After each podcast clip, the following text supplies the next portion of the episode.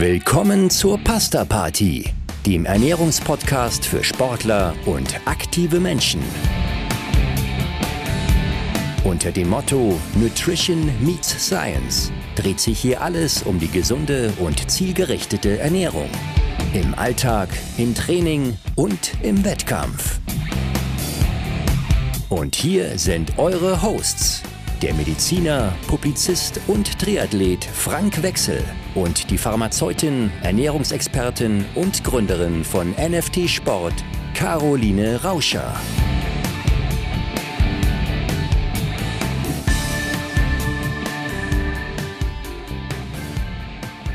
Hallo Caro, schön dich zu sehen. Grüß dich, Frank, ebenfalls. Wir haben uns heute mal ein Thema vorgenommen, was eigentlich ähm, im Sport oft äh, synonym zur Sporternährung verstanden wird. Wir reden über Supplements, über Nahrungsergänzungsmittel, ein unglaublich großer Markt und ähm, ich überlasse dir da gleich relativ weit das äh, Wort, weil äh, ich auch durchaus andere Formate noch betreibe, wo wir auch hin und wieder mal Dinge bewerben, die in diesen Bereich fallen. Ja, schauen wir uns das Thema mal an. Supplements und Sport, das ist ein Markt. Und man das kann auch sagen, es ist nicht nur im Sport ein Markt, sondern auch ein Markt in jedem Discounter.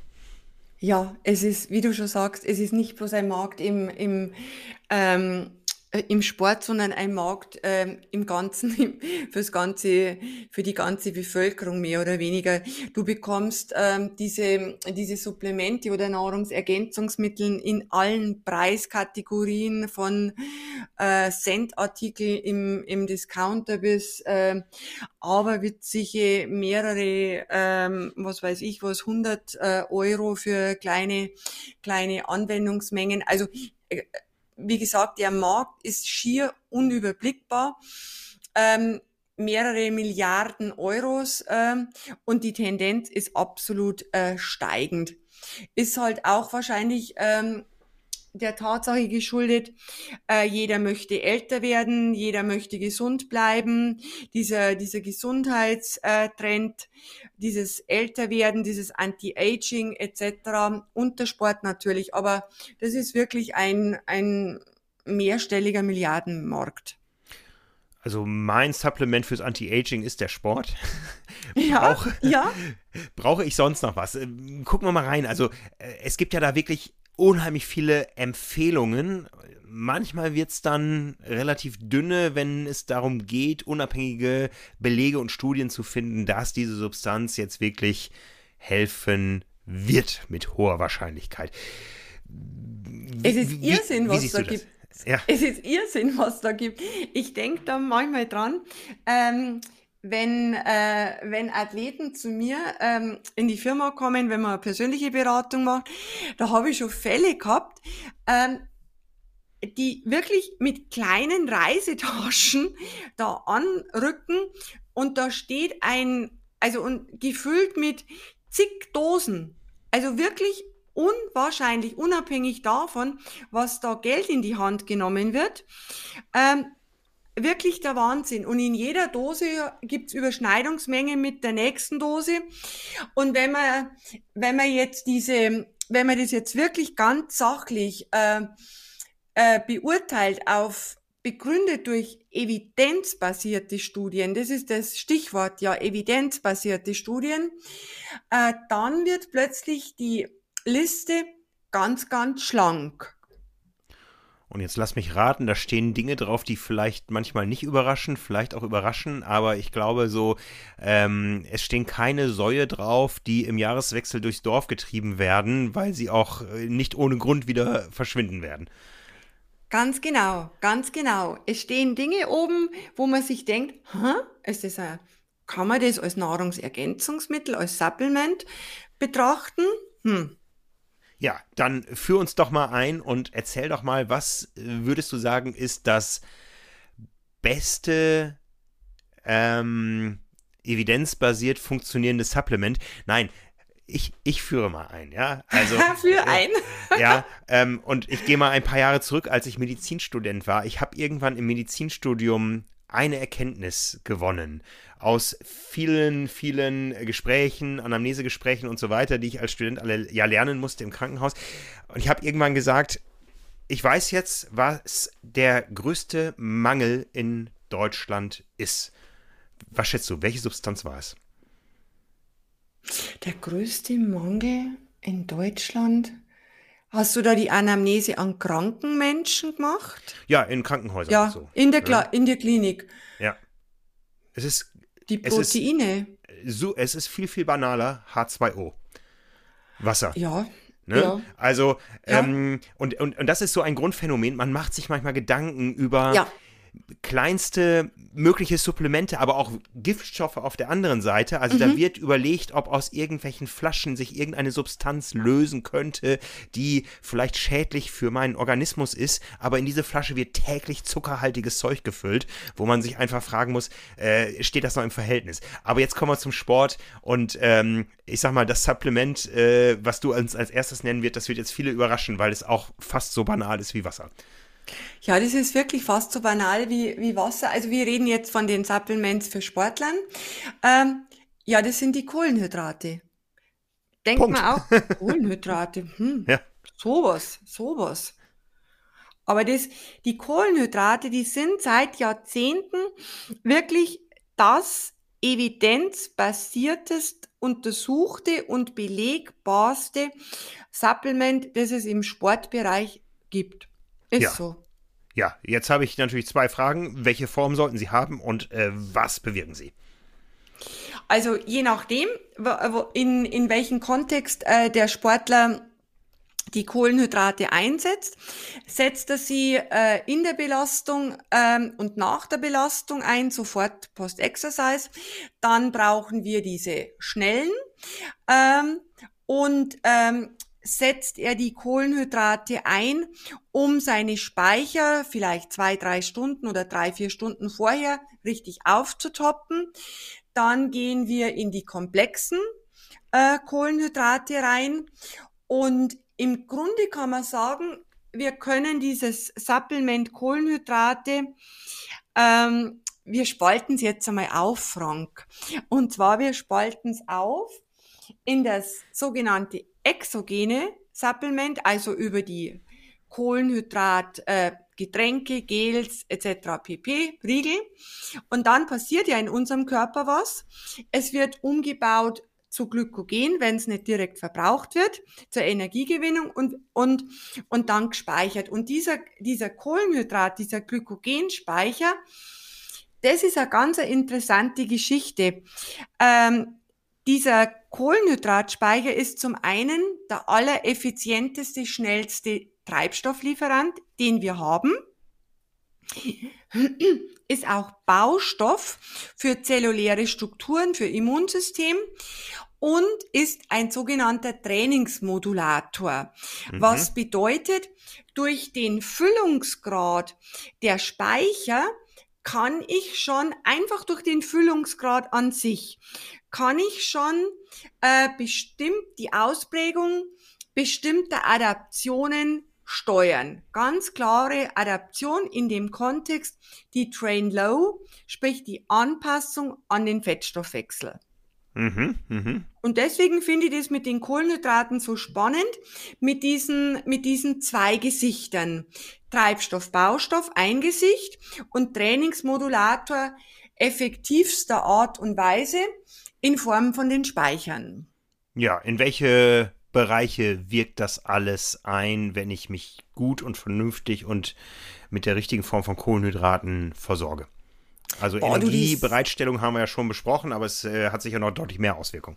Ja, das, äh, das ist, äh, das ist ein, ein Bereich, der in viele, viele, viele, äh, der viele protektive Aspekte zeigt. Zum einen Immunsystem. Man kann sich so vorstellen, ähm, Vielzahl der immunkompetenten Zellen, die leben ja vom Traubenzucker, vom Zucker. Also mhm. Kohlenhydrate. Und wenn ich da ganz, ähm, ganz defensiv damit umgehe, setze ich ja in gewisser Weise auch mein Immunsystem äh, gerade in Phasen intensiver körperlicher Belastung auf Diät. Ähm, das Ähnliches gilt für die Knochen. Intensive körperliche Belastung, zu wenig Kohlenhydrate, Abfall des Blutzuckerspiegels, Abbau von Knochenknorpelstrukturen wird begünstigt. Mhm. Ähnlicher Mechanismus beim Eisenstoffwechsel. Wir hatten das ja schon einmal in einer unserer ersten Sendungen, glaube ich, angesprochen. Wenig Kohlenhydrate. In der, in der Leber wird dann über verschiedene, über verschiedene biochemische Wege Zucker produziert und gleichzeitig verschlechtert sich durch die Hochregulation eines Stoffes, des sogenannten Hepzidins, die Eisenaufnahme. Also wenig Kohlenhydrate, schlecht fürs Immunsystem, schlecht für Knochen, schlecht für die Eisenaufnahme. Mhm. Das kann man sich so, so als, als, als äh, Punkte merken. Gleichzeitig auch noch, wenn man eben adäquate Mengen an Kohlenhydrate zuführt im, im Sport, federt es entzündliche Prozesse ab, hat auch zur Folge, dass sich die Trainingsadaptionen besser umsetzen, bestimmte. Kommt immer darauf an, welche Trainingsadaption ich haben möchte. Und dann die Regeneration natürlich ähm, unterstützt wird. Und damit können wir diese letzten zwei Punkte wieder zusammenfassen in Richtung Kohlenhydrate ist gleich wichtiger Punkt oder ist entscheidender Punkt im Bereich Leistungsentwicklung. Mhm. Und das Ganze halt dann natürlich individuell angepasst an den Menschen, an die, an den Sport und an die, ja, und auch an dem, an, an der Tatsache angelehnt, wie die, wie die Einheit heute halt im Einzelfall aussieht. Ja, ja, also das Aber Thema ist schon, finde ich, ist schon ein beeindruckender, äh, beeindruckende Positivliste, oder? Ja, absolut, ja. Und ähm, das ist sicher auch nochmal ein, ein tiefergehendes Feld, wenn wir an das Thema Kohlenhydratperiodisierung denken. Nüchtern Training, Train Low hatten wir ja schon mal einmal kürzlich mhm. in einer unserer Episoden. Also ein sehr spannendes Feld. Gibt es denn, ähm, äh, wenn wir jetzt schon die Kohlenhydrate äh, genannt haben, ähm, ja, liegt es eigentlich auf der Hand, dass auch Proteine für dich eins dieser absolut notwendigen Supplements sind? Ja, ganz genau. Deswegen habe ich vorhin die Vermutung gehabt, dass du irgendwie so kachektische Personen in der Klinik die Anamnese gemacht hast. Nein, nein, die Ja, genau, die, die Eiweiße, die Proteine, die sind wichtig wieder für unser Immunsystem, Adaption, Regeneration auf einem anderen Weg, aber brauchen wir auch. Und zum Erhalt von unserer Muskelmasse. Ja, es wird auch immer wieder spekuliert über Fette, dass man da gewisse Fette zu gewissen äh, Punkten, da sind wir wieder in dem Bereich, wo auch schon viele Säue durchs Dorf getrieben wurden, bis sie vertrieben waren und nicht wieder aufgetaucht sind. Aber sagst du, Fette gehören für mich genauso in den Kanon der Supplemente wie Kohlenhydrate und Proteine? Fette, wenn man jetzt sagt, ja, die Nahrungsfette an sich, hm, gut, ich würde es jetzt nicht als Supplements bezeichnen, am ehesten die Omega-3-Fettsäuren dann. Die, die gehören für mich dann zu den Supplements, aber bei diesen Omega-3-Fettsäuren, äh, da ähm, möchte ich unbedingt anmerken dazu, dass man sich die auch nicht ähm, so nach der Devise je mehr, umso besser oder völlig unreflektiert ähm, einverleibt, weil es ist so, ähm, wenn zum Beispiel ähm, ein Mensch Probleme mit seinem Fettstoffwechsel hat. Erhöhtes LDL-Cholesterin oder welche Fettstoffwechselstörung äh, dem Ganzen auch zugrunde liegt. Da gibt's dann auch die Situation oder die Fälle, dass wenn man Omega-3 einnimmt, einfach so, nimmt ja jeder, nehme ich auch einmal, äh, weil Fisch esse ich ja nicht, also brauche ich dieses Omega-3 womöglich in aberwitzigen Dosen, dass dann eben äh, dieses LDL-Cholesterin äh, bedenklich und damit auch kontraproduktiv, was die Gesundheit anbelangt, ansteigen kann. Mhm, mh. Evidenzbasiert an sich, aber halt richtig einzusetzen, wie alles andere halt auch wie alles andere halt auch. Jetzt habe ich mal eine Frage. Wir hatten letzte Woche das Thema Alkohol, da bin ich ja raus. Ich bin so ein Koffein-Junkie. Das Thema Koffein als Supplement, das ist ja auch mal so, mal so diskutiert worden. Es stand ja auch schon mal auf der Dopingliste. Was hat es damit auf sich? Ja, du, das Schick mich ja mit einem positiven Gefühl nach Hause. ja, da schicke ich dich schon jetzt mit einem positiven äh, Gefühl nach Hause. Und zwar, ähm, da wird ja wirklich, wie du schon sagst, da wird ja immer wieder rumgeforscht an diesem, an diesem, an diesem Koffein. Und man kann es zusammenfassen. Ja, es verbessert die mentale und kognitive Performance, reduziert die Müdigkeit. Und äh, was halt wichtig ist, zu wissen, äh, dass man strukturiert einsetzen muss und äh, nach einem bestimmten Schema. Und äh, ja, und es wirkt halt auch nicht bei jedem Menschen gleich. Hm, hm. Ja, es wirkt bei mir aber immer gleich. bei mir wirkt es auch, ja. Ja, ja. Ja, was, was hat es für, für, für äh, Auswirkungen? Ähm, äh, es, ich sag mal so, ein, ein, so eine geflügelte Geschichte im, im Ausdauersport ist ähm, die Train-Low-Einheit, die Nüchtern-Einheit, aber bitte mit einem doppelten Espresso zu versorgen. Ja, du, das ist jetzt gar nicht so, so verkehrt. Ähm, und zwar, wenn man es so sieht, dass der doppelte Espresso ähm, äh, die, die Funktion haben soll, wenn ich halt als Mensch darauf anspreche, ähm, dass ich schön wach in der Birne werde, dass ja. ich dass ich einfach sage, Chaka, quäl dich, du Sau, jetzt geht's los, weil ich meine, so eine Train-Low-Einheit, finde ich zumindest, ist jetzt keine besonders lustige Angelegenheit. Oh ja. Äh, naja. also so eine Stunde, ja, okay, aber wenn es dann etwas länger wird, ist dann schon eher zäher. Aber es liegt ja alles im Auge des Betrachters. Du bist ja, ja. ja jetzt halt eher auf dem Trip, oder? Das auch gut einzubauen. Ja, ich, ich sage mal, wenn es jetzt da draußen einen Kaffeeröster gibt, ähm, der uns zuhört und du sagst, es ist äh, ein äh, sehr gut geforschtes oder beforschtes Gebiet, wenn da noch ein Proband für eine Langzeitstudie gesucht wird, dann äh, werfe ich meinen Hut in den Ring. Ich bringe eine enorme Compliance mit. Also das ist, ähm, da, da braucht man sich äh, nicht die Sorge machen, dass irgendwo mal Daten fehlen. Sehr gut, sehr gut. Ja. Genau. Aber das ist ein das ist im, im, im Grunde äh, keine, keine aberwitzige, widersinnige Kombination dieser Espresso und dann ab äh, in das Train-Dough-Training. Aber man muss dazu sagen, ähm, also ich kenne jetzt keine aktuelle Studie und ich war da im letztes Jahr auf einer Online-Wissenschaftskonferenz auch zu diesem Thema. Es hat wohl wenig bis keinen Effekt auf den Fettstoffwechsel. Ja, ja, und äh, du hast mich einmal fürchterlich enttäuscht, Caro. oh ähm, je. Ich habe nämlich mit meinem äh, äh, irgendwo rudimentär aufgeschnappten Wissen mal ähm, tatsächlich vor einer Langdistanz, als wir zusammengearbeitet haben, damals bei der Challenge Rot 2019, habe ich zwei Wochen lang auf Kaffee verzichtet, um dann morgens am Wettkampftag mir einen Kaffee zu ziehen, damit der Effekt dann eben so richtig einschlägt. Und da hast du mir gesagt, Frank, hast du nicht aufgepasst? Wir hatten das gerade in irgendeinem Video oder so. Das ja. bringt nichts. Ja, also es gibt diesen Entwöhnungseffekt nicht. Nein, nein, nein, nein. Also ich muss sagen, ich wenn zwei Tage keinen Kaffee bekomme, also ich habe richtig Entzugserscheinungen. Weiß ich merke das, also mir geht das also Koffein also, unendlich ab. Dir nicht? Ich weiß es nicht, wie es ist, zwei Tage ohne Kaffee. Also. Erkennst du nicht? ich kann mich nicht dran erinnern. Ja, aber es gibt sicher noch andere Substanzen. Ähm, du hast gesagt, die Liste ist endlich lang. Ähm, was hast du noch drauf? Ja, die ist wirklich sehr überschaubar. Äh, wir sind jetzt wieder im Bereich des, des Ausdauer, Kraftausdauersports, intensiver Sport. Also nicht Hochleistungssport, sondern halt ambitionierter, ambitionierter Sport. Und da fallen mir äh, noch zwei Substanzen ein, die wirklich auch sehr, sehr zielführend sind. Und zwar das eine ist das Beta-Alanin.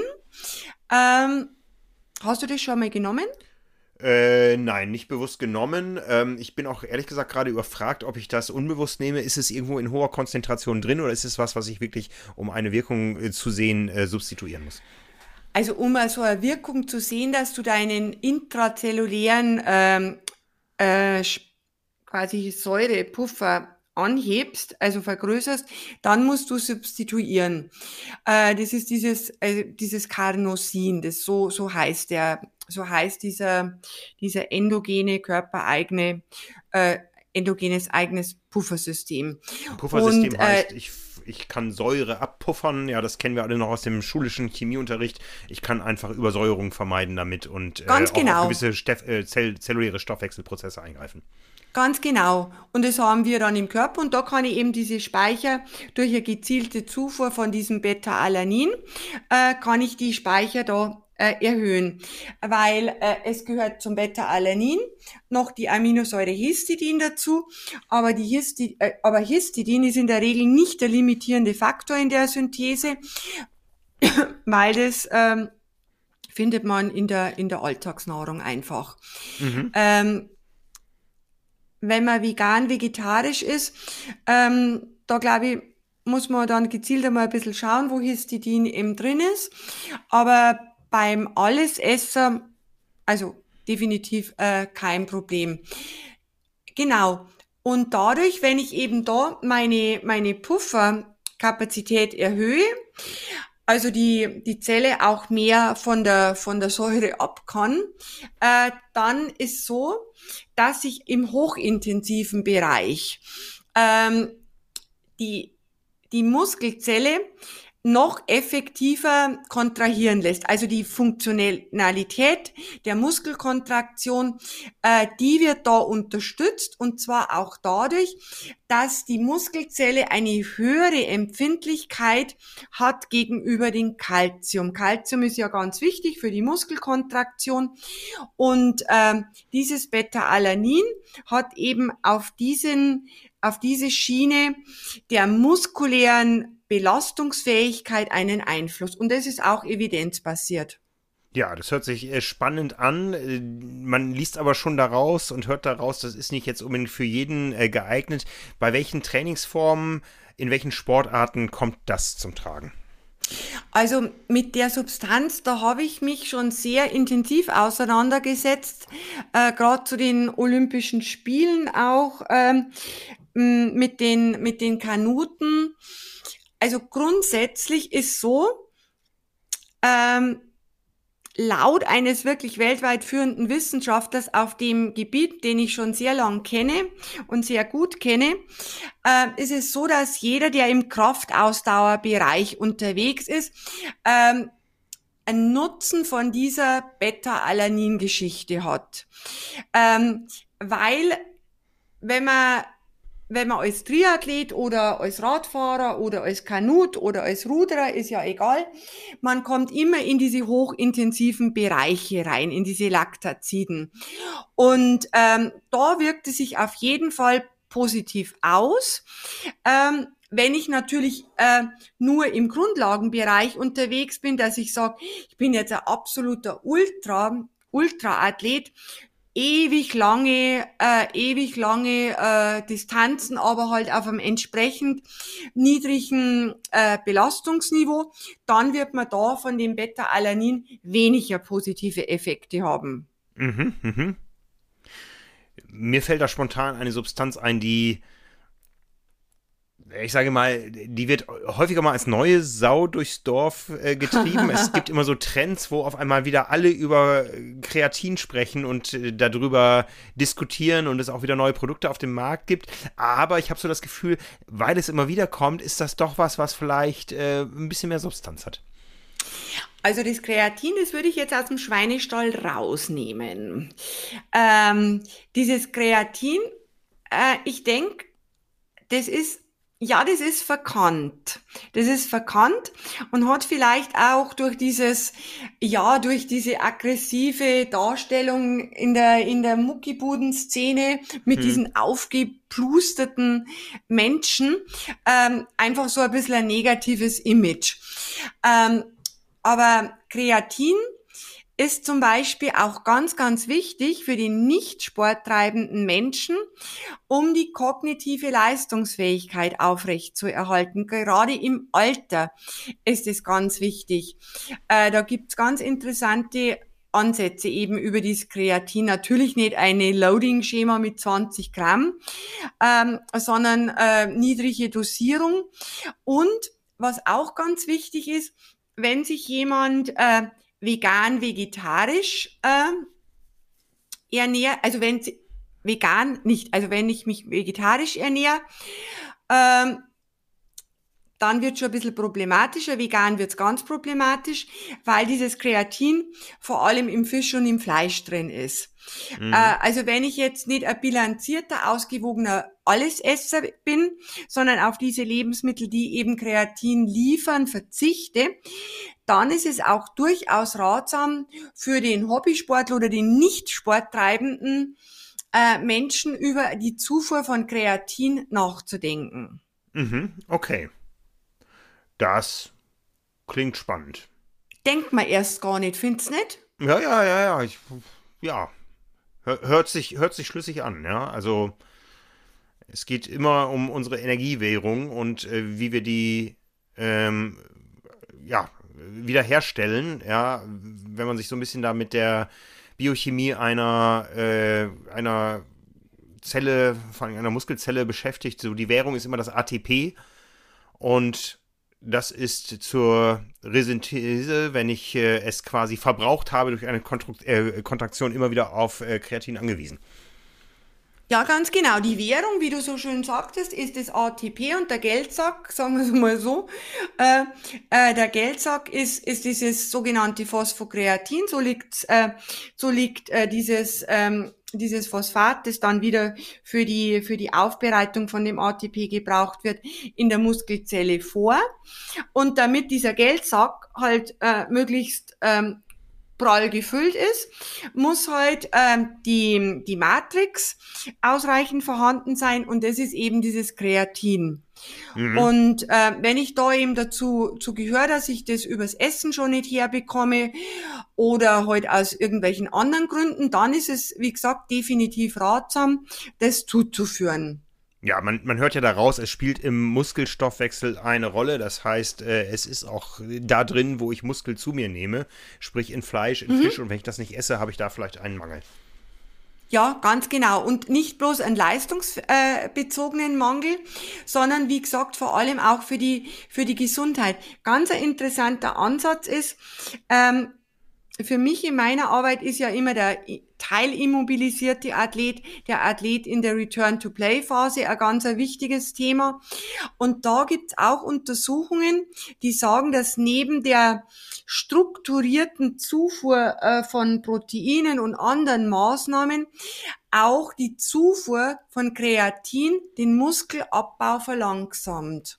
Ja, spannend, spannend man darf jetzt aber nicht den falschen Schluss daraus ziehen. Ähm, ich bin unterwegs, laufe einen Marathon und bei Kilometer 28 werden die Beine schwer und dann nehme ich einen Kreatin-Drink äh, und dann sieht das so aus wie bei Asterix, wenn er seinen Zaubertrank trinkt und ich äh, spurte allen anderen davon. Das sind eher langfristige Prozesse, über die wir reden. Ja, das sind langfristige, keine akuten, definitiv keinerlei akuten Prozesse. Ja, spannend. Gibt es sonst noch Dinge? Ähm, ich warte immer noch auf eins. Ich äh, erzähle ja immer draußen, das Einzige, was ich wirklich supplementiere regelmäßig, ist äh, gerade jetzt, wo ich aus dem Fenster gucke, es ist noch nicht zu spät am Tag, es ist dunkel, ähm, Vitamin D. Wir haben dazu schon eine Episode gemacht, also ich glaube, das können wir relativ kurz abhaken, weil es gibt es auf diesem Kanal zu hören, aber ähm, wichtiges Thema.